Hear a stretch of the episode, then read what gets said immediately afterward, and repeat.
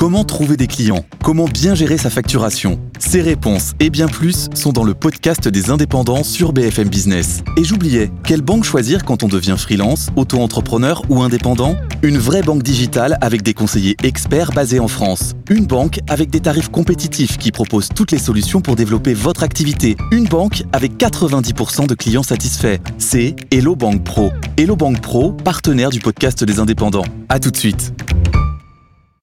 BFM Business présente Edwige Chevriot, la grande interview. Bonsoir à tous, bienvenue dans la grande interview. Notre invité ce soir, ben, on en parle quasiment tous les jours, euh, c'est Stéphane Bougenin. Il est président du directoire d'Euronext. Bonsoir Stéphane Bougenin. Bonsoir. Euh, merci d'être avec nous. Beaucoup de questions à vous poser. Aujourd'hui, c'était la deuxième édition, votre deuxième édition euh, du campus Euronext Tech Leaders. On va parler de tech, donc ça tombe bien. On en a beaucoup parlé hein, ce week-end. Vous nous direz un peu quelle est votre analyse et qu'est-ce que vous faites. On parlera bien sûr de vos résultats trimestriels parce qu'ils étaient meilleurs que prévu. Ça veut dire que vous maintenez le cap. Ça vous donne aussi quelques possibilités. Vous nous direz si vous avez d'autres acquisitions dans votre viseur après Borsa Italiana. Il faut dire que c'était quand même euh, une, grosse, grosse euh, bourse à digérer. Mais d'abord, quelques questions d'actualité, un peu comment votre vision du marché. Est-ce que euh, Alstom, qui a dégringolé en bourse, Worldline, est-ce qu'ils ont toujours leur place dans le CAC 40 je crois que vous avez un conseil scientifique là dans les, les, prochains jours et les prochaines semaines. Vous avez vu le titre là Il y a plein de candidats derrière.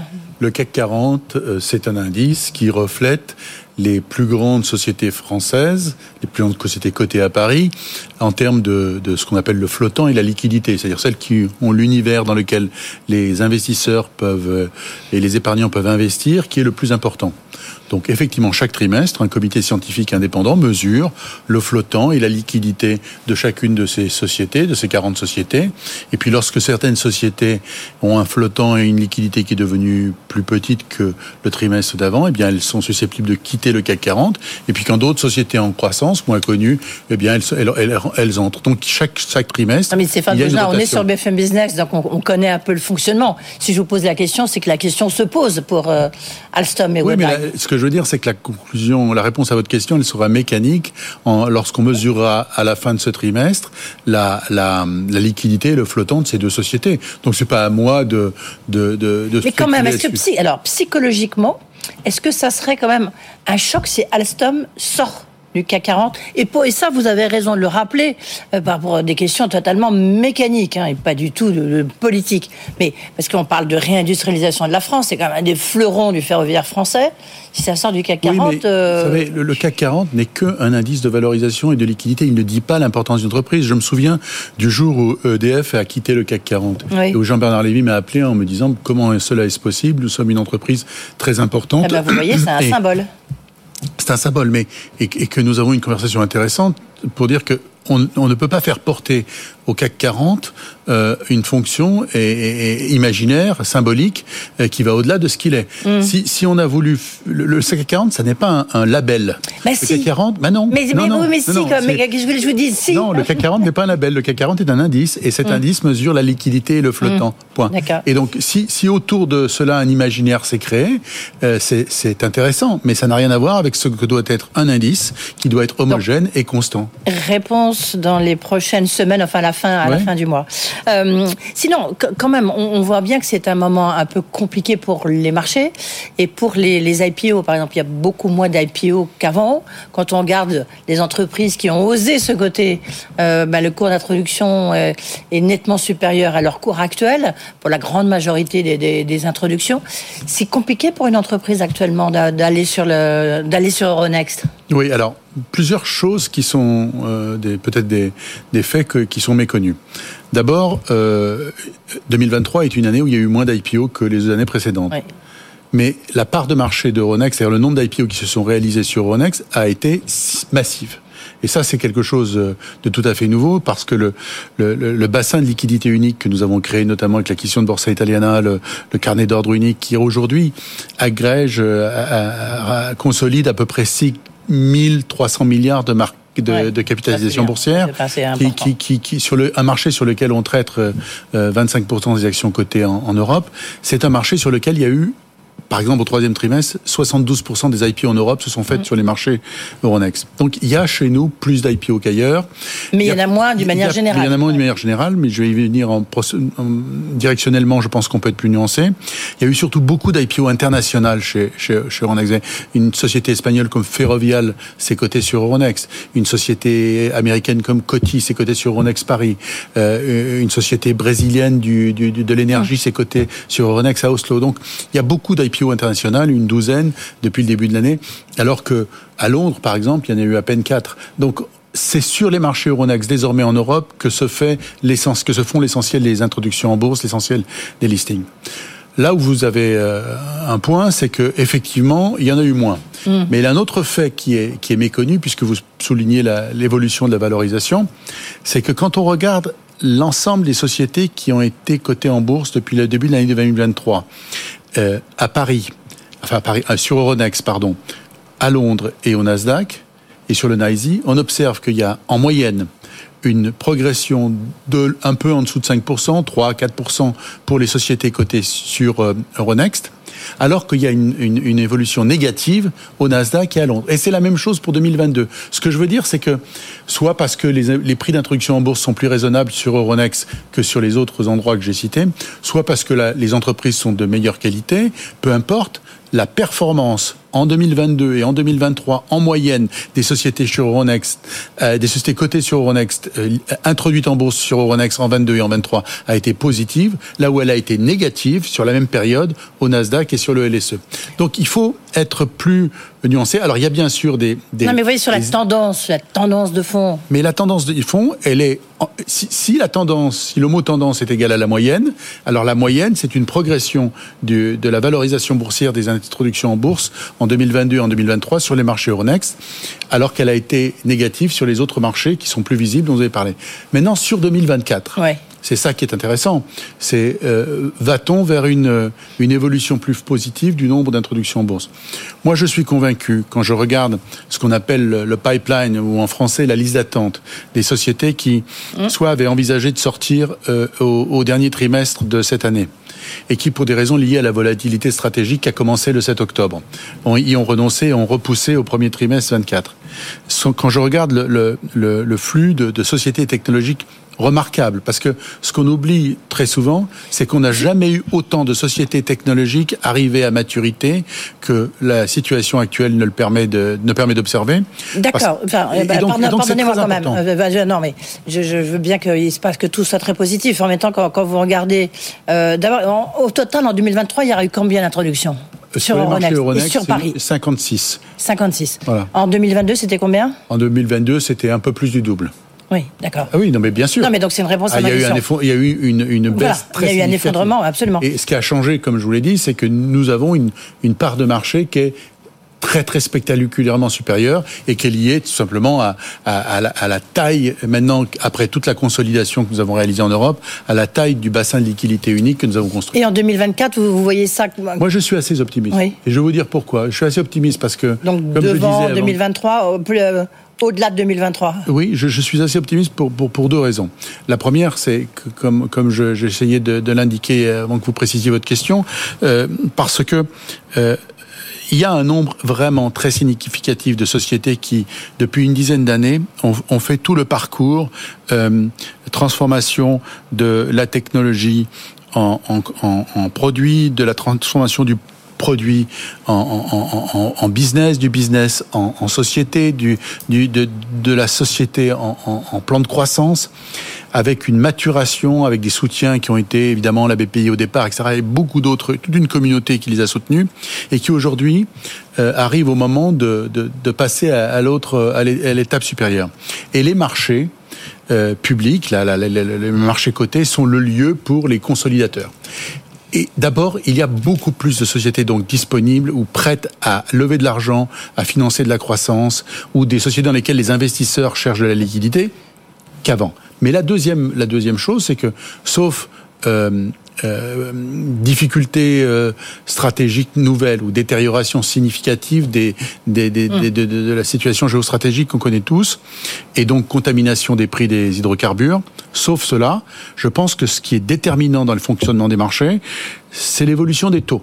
Et les taux d'intérêt sont qui en fait train. Les marchés, oui, non, mais les taux d'intérêt sont en train. Non, parce que c'est intéressant. Aujourd'hui, on regarde plus les taux que les fondamentaux du, du, du, du, PNB.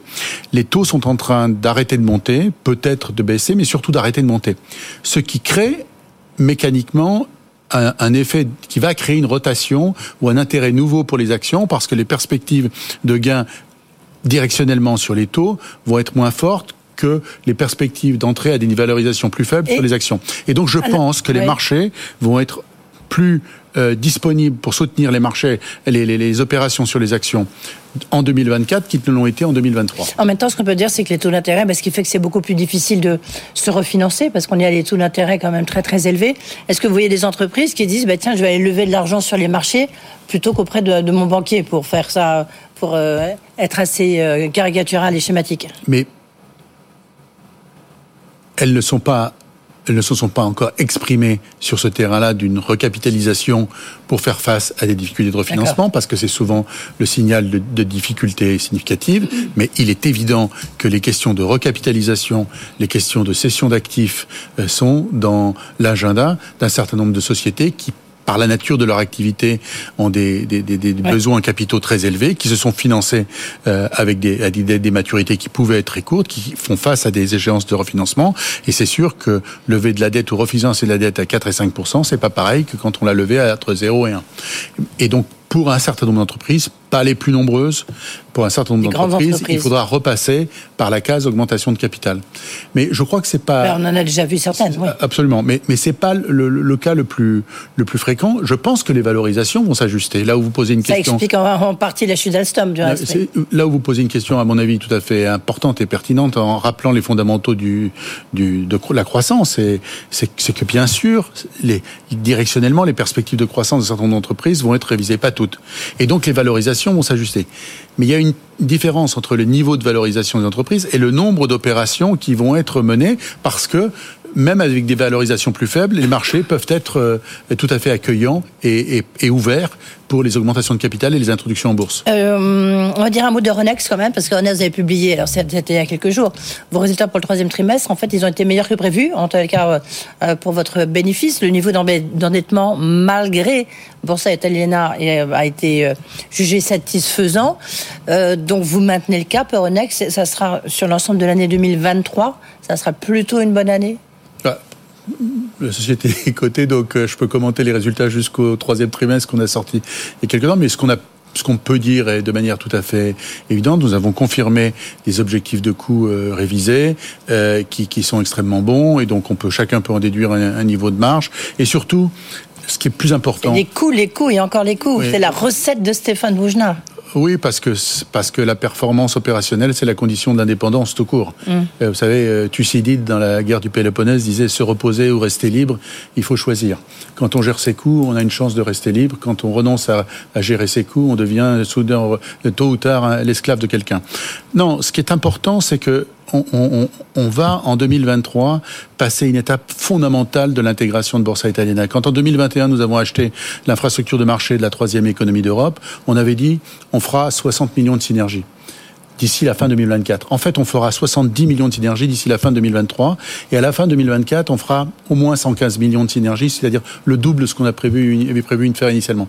Donc, Borsa Italiana a été une excellente opération pour les investisseurs d'Euronext et pour les clients d'Euronext parce que maintenant, on a une, un, une, une, société intégrée, notamment avec la compensation. Et euh, ça veut dire deux questions rapidement parce qu'il faut quand même qu'on qu parle de vos tech leaders.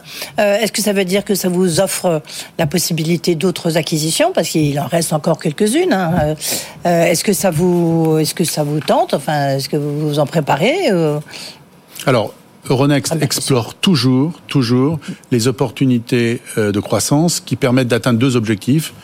Plus de croissance de notre chiffre d'affaires plus rapidement ou plus de diversification pour s'engager dans des, dans des lignes de produits qui sont moins liées à la volatilité des marchés. Donc ouais. chaque fois qu'on peut acheter une société qui nous permet de croître plus vite ou qui nous permet de diversifier notre modèle de revenu, nous le faisons à condition, à condition, et ça c'est presque aussi important que la remarque sur les coûts il y a quelques minutes, à condition que le retour sur capitaux employés soit supérieur ouais. à notre coût du capital. C'est-à-dire reste... nous ne payons pas des prix que d'autres euh, sont prêts à payer parce que nous nous considérons que notre mission oui, c'est c'est il de- reste, euh, mais nous considérons Il reste quoi? Il reste Madrid, enfin, il y a, euh, Nous il y a considérons que notre métier, notre métier, c'est de créer du capital et pas de détruire du capital. Donc, on ne paye pas à n'importe quel prix comme d'autres. Mhm. Et donc, ça, c'est une, c'est une vraie différence avec d'autres acteurs. Alors, sur les bourses euh, en, en Europe, Madrid appartient au groupe suisse, Oui. Six. Euh, euh, Francfort a décidé de rester si indépendante. et de toute façon, Deutsche Börse a une capitalisation boursière de au moins quatre fois celle de Ronext. Mhm. Et, et euh, il reste donc Nasdaq Nordics, qui est un groupe de bourses de scandinave qui appartient au Nasdaq, qui pour le moment n'est pas vendeur. Donc la croissance de Ronext D'accord. pour faire croître la top line, le revenu, le chiffre d'affaires, ou pour diversifier nos activités, se fera dans d'autres métiers qui sont pas les métiers de la bourse au sens historique du terme. Stéphane Boujna euh, se tenait aujourd'hui la deuxième édition du campus Euronext Tech Leaders. À quoi ça sert les Tech Leaders? C'est une manière de les faire venir et de leur dire allez, allez-y, c'est temps. Non, c'est une manière de rendre plus visible auprès des investisseurs internationaux euh, la réalité du du- d'un secteur technologique européen. Parce que souvent, on a la perception que ah, il y a une société de, de paiement à Amsterdam, ah, il y a une société de semi-conducteurs à Paris, ah, il y a une, une société de clean tech à Oslo. Mais la réalité, c'est qu'il y a un gisement d'entreprises technologiques cotées en Europe qui ont des caractéristiques de croissance communes et à qui nous voulons donner la même visibilité que celle qui peut exister aux États-Unis quand il y a des marchés technologiques aux États-Unis. Et il y a un appétit des investisseurs internationaux pour s'engager dans le financement de ce genre d'entreprises qui ont souvent des perspectives de croissance plus fortes qu'en Amérique du Nord et des valorisations plus faibles, donc des points d'entrée incroyables. Et donc, nous avons voulu fabriquer un segment un indice et des rencontres investisseurs. Là, ce qu'on a fait aujourd'hui, vous savez, c'est de la bourse depuis plusieurs siècles. C'est assez simple. Ça consiste à mettre en rapport des gens qui ont beaucoup d'idées et pas d'argent, et des gens qui ont beaucoup d'argent et pas d'idées. Et c'est ça qu'on fait depuis depuis des siècles. En et là, quand vous voyez ce qui s'est passé avec euh, OpenAI ce, ce, ce week-end, c'est une crise de, de, de, de gestion et de leadership assez, assez naturelle. Assez une- spectaculaire, assez oui, oui, spectaculaire. assez- oui. Non, avec, avec euh, un retournement euh, presque euh, chaque heure. Oui. Où on a- on- un on- feuilleton qu'on a suivi sur BFM Business. Av- avec un rapport entre le travail et le capital qui est passionnant, hein, parce que c'est un peu les travailleurs ensemble, Mhm. D'où au ma sens question, oui. du terme, qui ont, qui ont réussi à tordre le bras du, Oui. du capital. Oui, ça veut dire quand même que la tech c'est formidable et en même temps c'est un fonctionnement. Voilà, c'est C'est disruptif. disruptif, ça, ne- ça, ça- ça se fait sur des, sur des ordres de grandeur en termes de, de valeur et de, et de calendrier qui n'ont rien à voir avec les, les d'autres secteurs plus traditionnels. Merci Stéphane Bougenard. Donc euh, Merci à vous. optimiste pour 2024, ça fait du bien. Président du directoire donc de Renext.